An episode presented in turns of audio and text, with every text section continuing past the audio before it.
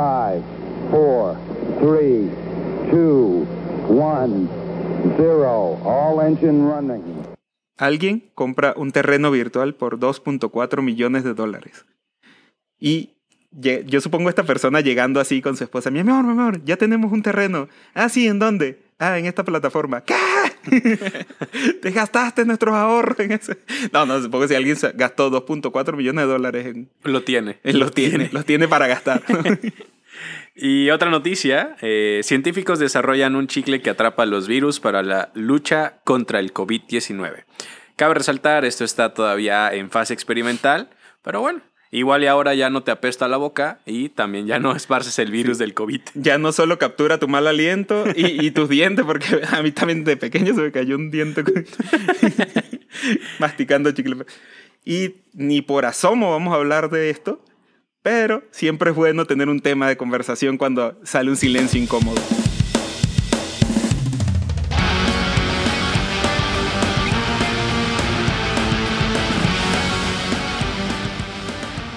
Buenas, buenos días, buenas tardes, buenas noches amigos. Hoy traemos otro capítulo de su podcast No Somos Cavernícolas con Alfred, y el Ernest. Y hoy también tenemos otro capítulo diferente. Yo creo que diciembre va a ser un mes de experimentos, ¿no?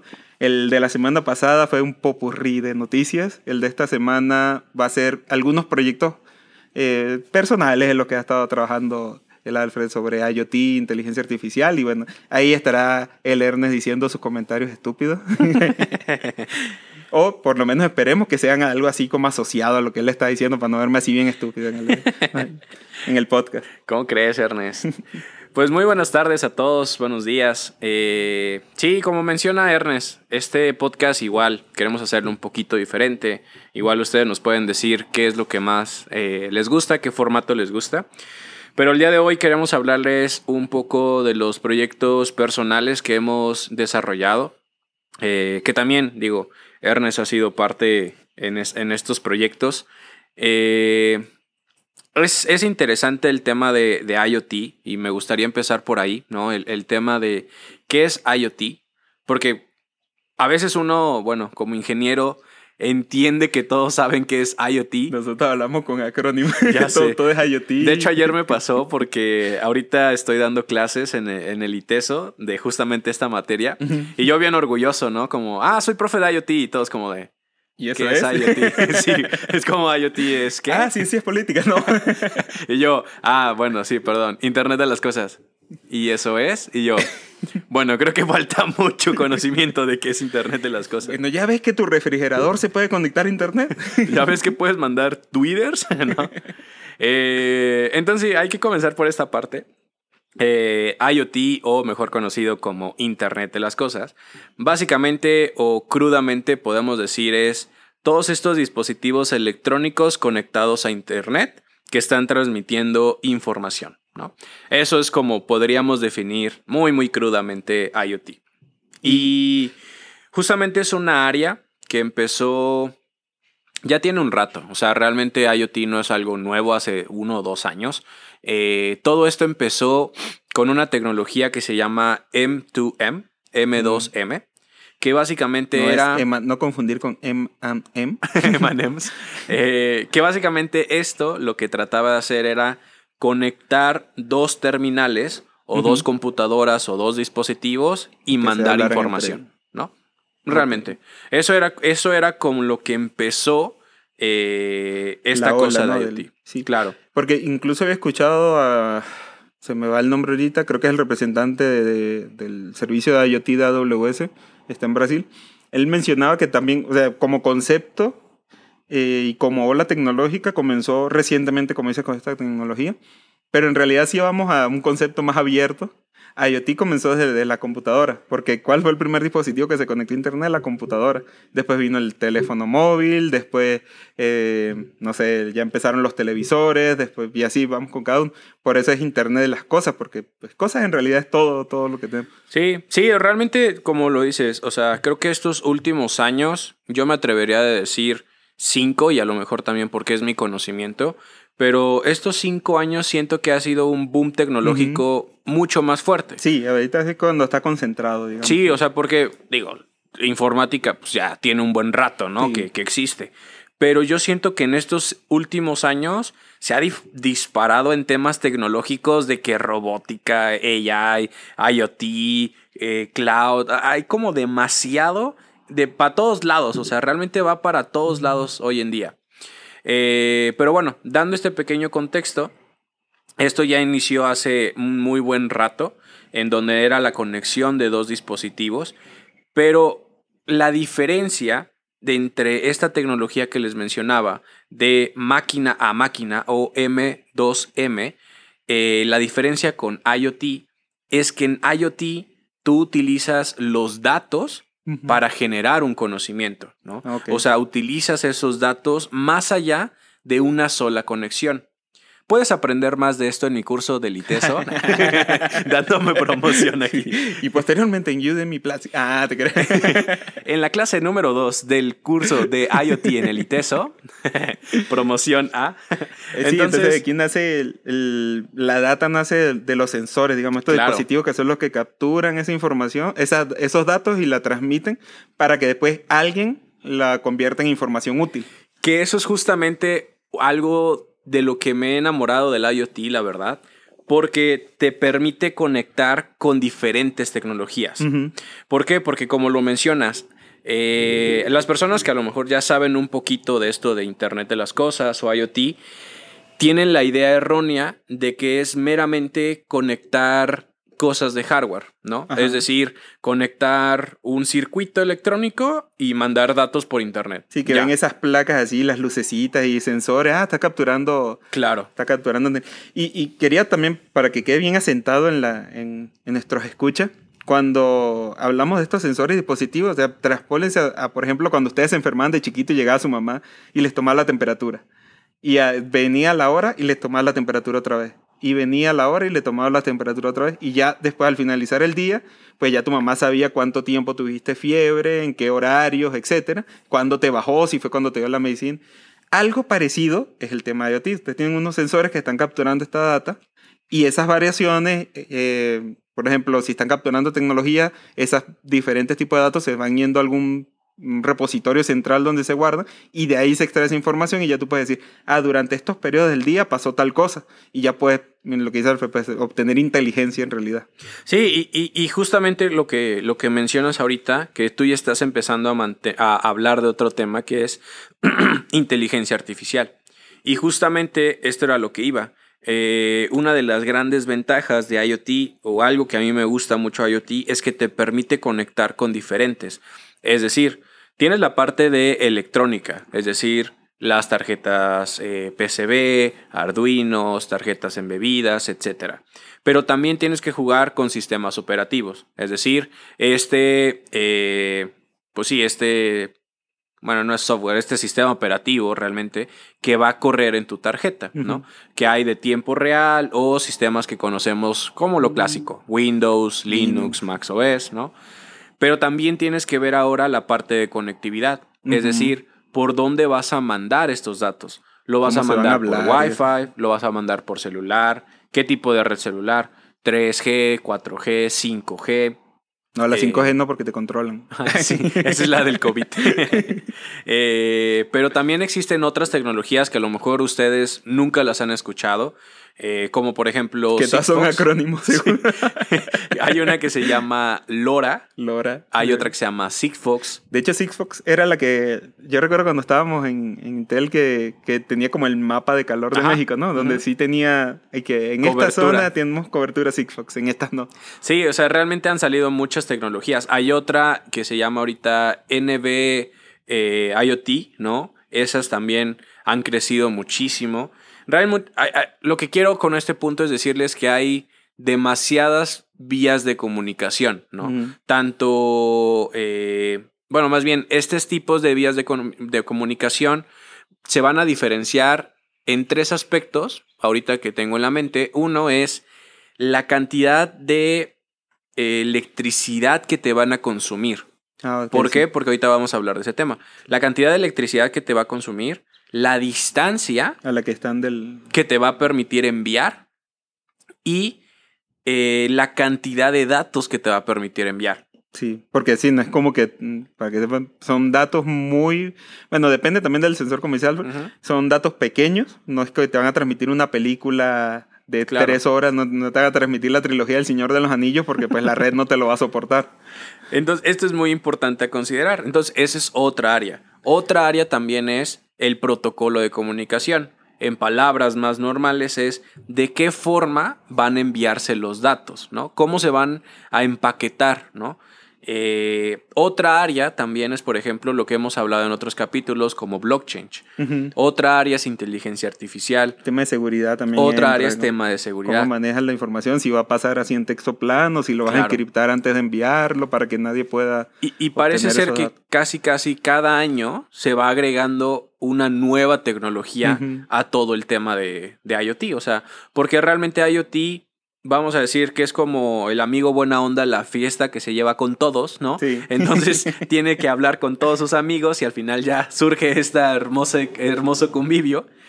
Y justamente esto es importante, ¿no? En el tema de IoT ya ha crecido muchísimo, o bueno, Internet de las Cosas ha crecido muchísimo y estoy seguro que tú has interactuado con él. Ujú. Eh, ¿Por qué? Por ejemplo, uno de los ejemplos más, más claros es Alexa. El ¿no? Alexa. Con tus foquitos inteligentes. Claro, Dices, o Alexa, sea- apaga el foco de la sala y vámonos. Creo que, creo que Alexa fue uno de los... Que impulsó más esto, ¿no? Sí, completamente de acuerdo. Yo, yo creo que, que Alexa lo que hizo en realidad fue como terren... Voy a usar un término inventado. Terrenalizar esto. O sea, bajarlo de ese concepto etéreo en el cielo de que es algo imposible, es IoT, eso nada más sabe la gente de tecnología. Y te dio un dispositivo en el que, mira, tú nada más le bajas, de tu aplicación le bajas un skill eh, para que Alexa pueda controlar tus focos inteligentes. Y bueno, compras tu foco inteligente. Y ya, se conecta, le dices Alexa, eh, apaga la, la luz y ya Alexa lo hace. Eso te lo facilitó mucho. Antes, pues sí, lleva una programación de fondo. Sí, porque justamente como lo mencionas, el IoT ya existía, pero era como temas de agricultura, Ajá. temas de fábrica, De temperatura, de que para que se que era este tema de industria 4.0 y todo eso. Pero realmente la, la gente eh, común y corriente como nosotros no tenía acceso a ese tipo de tecnología IoT. Pero en eso llega Amazon y empieza a poner estos productos como es la Alexa, que también jugó un, un punto muy, muy importante del tema de, la, de los precios.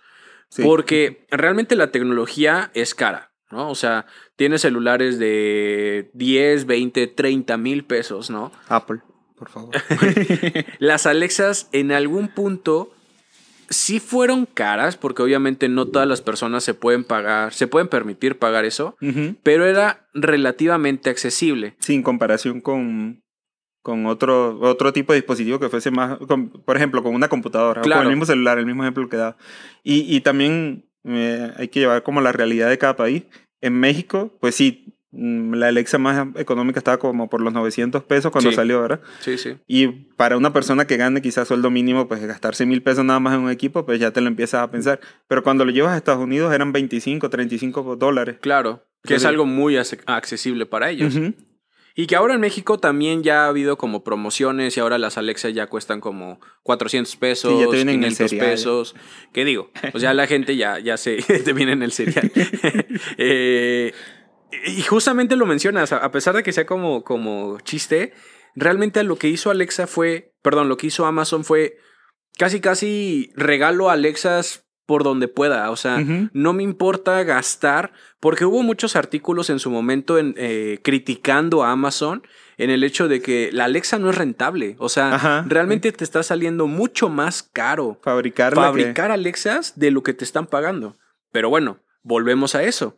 Eh, la mentalidad de Amazon nunca fue hacerse negocio con con la venta. ajá, con la venta de la Alexa. Para eso ya tiene su tienda en línea, para eso ya tiene Claro. Kindle, para eso ya Porque tiene ahora lo que está haciendo Amazon, lo hemos dicho en otros capítulos, lo que no es gratis se cobran con tus datos. Ajá. Entonces, toda la voz que tienen las Alexas, todo el conocimiento que tiene de tu casa, eso es dinero para Amazon. Mm, los datos de cuándo la usas más.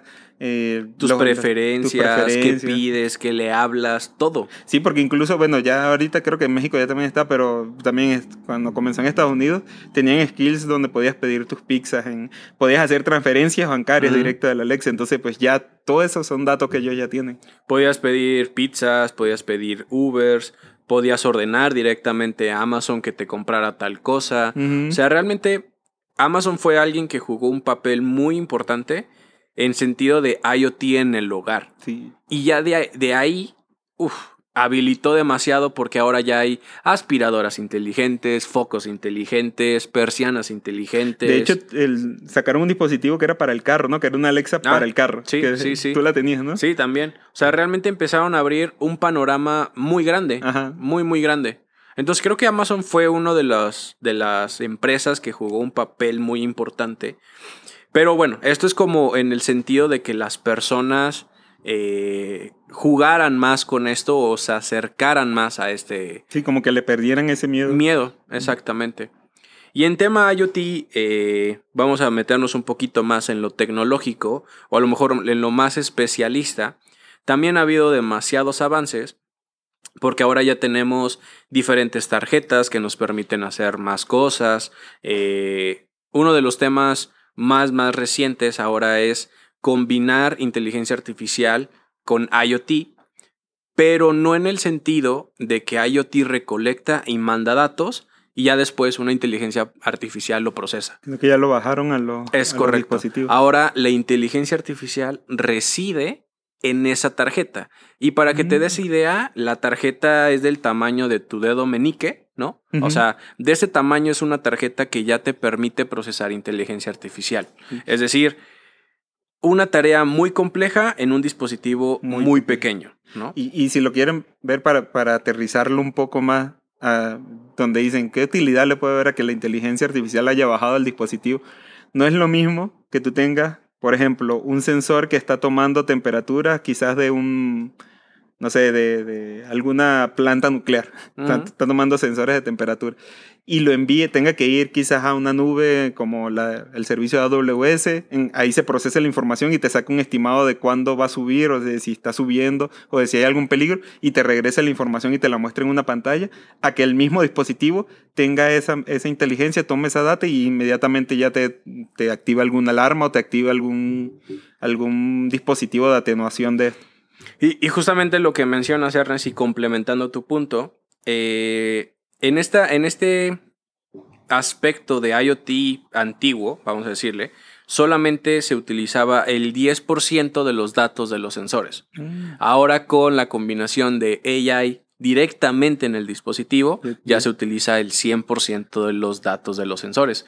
Y de esto, para hacerlo más claro para ustedes, realmente eh, habilita demasiado. O sea, las aplicaciones que podemos encontrar ahora son muchísimas. Por ejemplo, eh, hace como seis meses, unas, unos investigadores, bueno, unos alumnos eh, utilizaron el celular, tu celular, simplemente con la forma de caminar, con la forma de cuántas, cuánto tiempo pasaba sentado, parado, Ujú, etcétera. Solamente con esa información de tu celular podían predecir si ibas a padecer Parkinson o no. Ah, mira. Entonces, ahí es donde, y volvemos entre- al tema, o sea, privacidad, o sea, Ujú. en cuestión de tecnología es muy bueno, pero en cuestión de privacidad están tomando datos que en Sí. teoría no había dado, ¿sabes?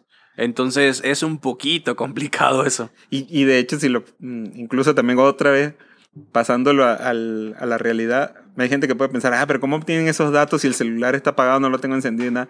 Pero yo recuerdo hace dos, eh, dos tres años yo usaba una aplicación que eh, lo que hacía era que por cada, cada kilómetro que tú corrías o algo, eh, donaba una cierta cantidad de dinero a una fundación. Mm, ¿Cómo las, si tú estás en una caminadora, ¿cómo, cómo lo tomabas? Pues también tienen, los celulares tienen otro- otros dispositivos, ajá, como giroscopios, etcétera, o medidores de velocidad, y pueden obtener toda esa data de ahí. Y realmente todas las tecnologías son disruptivas, Mm. todas, ¿no? Porque justamente el tema de IoT es uno de los temas más complicados en el tema de privacidad. Sí. Porque al saber muchísimos datos de tu entorno, porque justamente IoT es eso, conocer tu entorno y a raíz de tu entorno hacer cosas. Un ejemplo muy bueno, eh, por ejemplo, eh, ahora lo que se trataba de hacer o lo que se trata de hacer es las aseguradoras de los coches. Hoy Oh, en día para asegurar un coche, pues tienes variables como en qué ciudad te encuentras, cuántos años tienes y qué sexo eres, ¿no? Mm. Y ya con eso te dan una, un costo de tu coche. Aunque tú tengas el mismo coche que yo, pero a lo mejor tú vivas en Ciudad de México, posiblemente a ti te va a salir más, caro, barato. Ah, bueno, o más caro, sí, claro. Eh, Dependiendo de cómo ellos Sí, lo claro, gradúen. ¿no?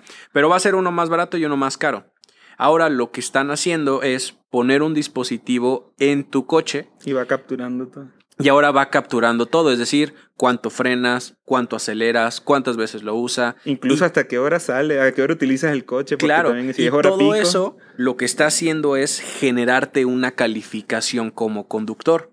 Entonces, literal, como videojuego, o sea, yo soy un conductor de 8.5, ¿sabes? Como el capítulo de Black Mirror. Sí, literal. que le- no te va a calificar la gente, sino la misma Ahora el propio, sí, claro. Entonces, ahora con esto es mucho menos segmentado. ¿Por qué? Porque ahora las, eh, las aseguradoras van a saber qué tipo de conductor eres. Entonces, a lo mejor si eres un conductor bueno, pues te van a dar una tasa preferencial mejor. Si eres un conductor malo, pues, o independiente, ¿no? A lo mejor si vas a chocar más veces, pues te lo dan más barato, no sé. Sí, ajá. Entonces, Dependiendo eh, del factor que utilicen ellos. De claro. Porque también, pues, volviéndolo al tema de la captura de data, aparte de todo eso, también eh, geolocalización, de dónde vivas o dónde estaciones el coche, también influye mucho. Pero no es lo mismo tener un coche en Jalisco, que ha sido el estado donde más coches roban en la. República, a tenerlo, no sé, en, no sé, Colima o algo así.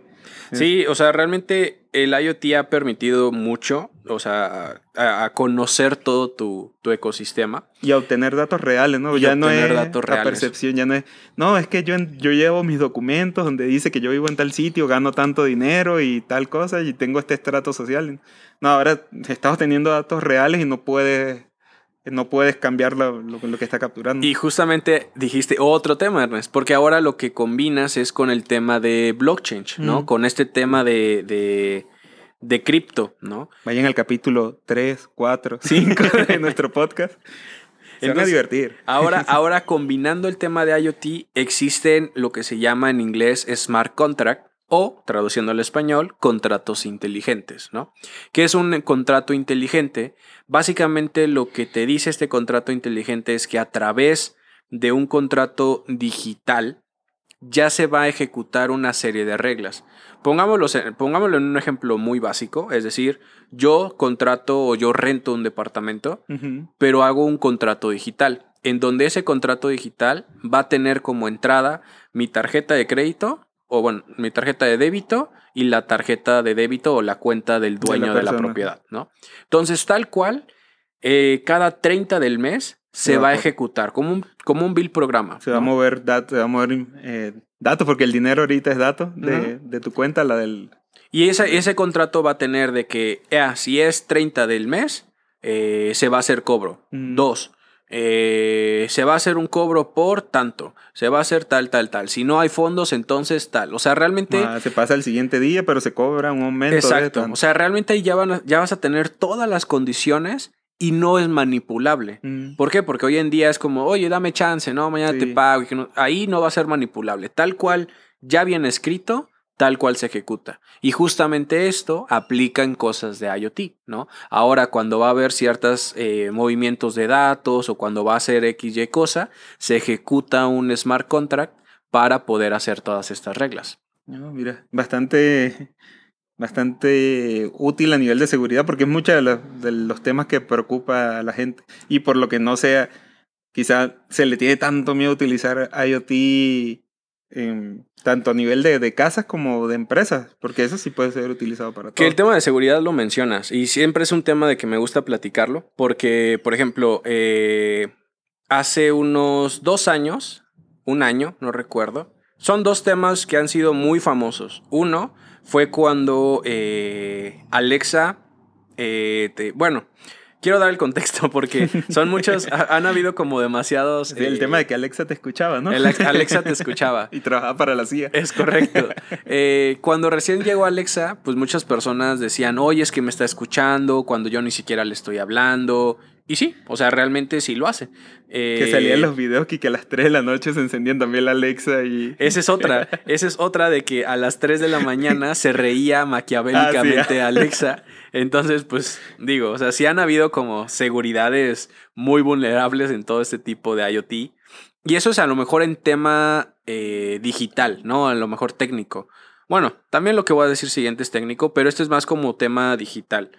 Otro de los hackings que hubo a la parte de Alexa eh, fue que a través de un láser, básicamente el, el objetivo era dispararle con un láser a uno de los micrófonos de la Alexa. Ah, Entonces, una vez que le disparabas con este láser, Alexa respondía. Es decir, imaginemos, este micrófono son como unos platillos. Entonces, al momento de que le pegas con un láser, este platillo vibra. Y esa vibración emula lo Una que va a decir una voz. Mm. Es correcto. Entonces, imaginemos un escenario en donde tú tienes tu casa automatizada, es decir, tienes una chapa inteligente, tienes un sistema de seguridad inteligente, luces, etcétera. Y todo controlado por Alexa. Entonces, si yo tengo acceso a una ventana tuya y tengo este láser, lo único que hago es disparar este láser con una voz previamente, o bueno, con una frecuencia previamente estudiada de que diga desactiva alarma, por ejemplo. Entonces yo le impacto al sensor de, de, de micrófono y desactivo tu casa y puedo entrar. Y te abre la chapa y todo. ¿no? Otro, y ya para cerrar este tema de seguridad, otro tema también fue eh, el tema de las cámaras, que no sé si recuerdas, creo que fue Nest, que era esta marca, bueno, es esta marca que todavía sigue, pero fue un tema muy famoso y se volvió muy viral, eh, porque fue una época donde todos tenían cámaras de seguridad a través de Wi-Fi, ¿no? A través de Sí. Internet. Y el- que como co- recomendación personal, porque lo sufrimos nosotros, no compren. o, bueno, si lo quieren comprar porque son más económicas las, las marcas chinas, pero asegúrense de que traiga una voz en inglés, porque Sí. perdimos como que dos horas. como dos horas Sí. entendiendo chino para Ajá, configurar para esa cosa. configurarlo con Alexa, porque pues te respondía la cámara en chino y tú como, no sé qué estás diciendo. Pero, pero justamente este tema se volvió muy viral porque eh, hay un video en donde tenían una cámara de monitoreamiento para un bebé y llegó su hermano pequeño. Y al momento de que el hermano pequeño llegó, esta cámara, como tienes micrófono y tienes audio, eh, básicamente lo que hizo este hacker, entró a la cámara y utilizó la, la bocina. Y la cámara le empezó a decir al niño de que le hiciera cosas malas al bebé, ¿no? De que ah, tira a tu hermano, pégale a tu hermano, todo esto al, al bebé, ¿no? Obviamente el niño pequeño se asustó y gritó y le, le habló a su mamá y ya se dieron cuenta los papás que la cámara había sido intervenida y los estaban, estaban espiando y manipulando al niño pequeño. Y de hecho, bueno, pueden escuchar el capítulo anterior, hablamos un poco también de eso, del tema de dejar la configuración por defecto que trae la cámara también o los Sí. dispositivos. Sí, siempre hay que tratar de cambiar esa configuración porque pueden pasar estas cosas. Comúnmente esas cámaras, eh, algunas ya te traen una solución propia, que nosotros te almacenamos tantos días de video, pero tú no sabes quién tiene acceso a eso, o tú no sabes quién tiene acceso a, a tu cámara. Entonces, lo más recomendable casi siempre es, cambiar la configuración por defecto que traigan estos equipos. Sí, definitivamente. Si compras algo, cambia la configuración porque es 100% vulnerable, ¿no? O sea, va a ser muy fácil de que te puedan atacar. Y bueno, esto es un poquito de, de IoT. Eh, ya no hablamos mucho de, de unos, de unos proyectos personales, pero bueno, ya les dimos el contexto de qué es IoT, de cómo ha evolucionado, cuáles son como las ventajas y desventajas de Ujú. IoT. Y, Y, bueno, algunos proyectos en los que sí se utiliza a nivel mundial actualmente. Hay muchos otros y hay cualquier cosa. Lo, lo bueno de IoT, lo, lo que he aprendido en, en este tiempo con el tema de IoT, es que te, el límite es la, es la imaginación Claro. que tengas. Tú puedes pensar en cualquier cosa, desde monitorear tus plantas, que bueno, eso es de lo más común que se está haciendo actualmente, pero hemos visto proyectos de como tipo calentadores, eh, lo que mencionaste de los seguros, eh, temas de temperatura ambiental en tu casa. Uno para que no me vaya con las ganas. Eh, uno de los proyectos personales, por ejemplo, Ya, soltar primicia. un- Primicia absoluta, no somos cavernícolas. Uno de los proyectos personales, que ese se me hizo muy interesante, es un cubrebocas con IoT. Básicamente este cubrebocas lo que trata de hacer, esta, esta área que les habíamos dicho, la inteligencia artificial dentro del chip de IoT, lo que hace es analizar tu tosido. Entonces Anda. ya se tiene una base de datos de las personas que tienen COVID, cómo tosen, a diferencia de las personas que no tienen COVID. Es decir, a lo mejor es una, un resfriado común, ¿no? Entonces, este dispositivo se incrusta en tu Cubreboca. cubrebocas y lo que hace es, cuando al momento de que tú toses, poder analizar si es un posible caso de COVID, analizar la temperatura del aire, analizar eh, el aire, la calidad de aire. Incluso puedes insertarle también el tema de, de, de acuerdo a la, al país o la ciudad donde estás, el riesgo, el incremento de casos que ha habido en las últimas semanas y que en base a esa data más lo que tú le estás colocando con del tosido y eso, te saque una estadística, porque otra cosa de, de, de IoT es que no, no se manejan absoluto. Entonces lo que te da son porcentajes, ¿no? Ujú. O sea, tienes Claro. tanto por ciento de posibilidad de tener COVID, pero mm, cambien esto a tener que irse a un laboratorio, hacerse una prueba, esperar tanto tiempo para que te den un resultado, que también al final es un porcentaje, por más de que te diga positivo o negativo, pues puede equivocarse, puede fallar la prueba.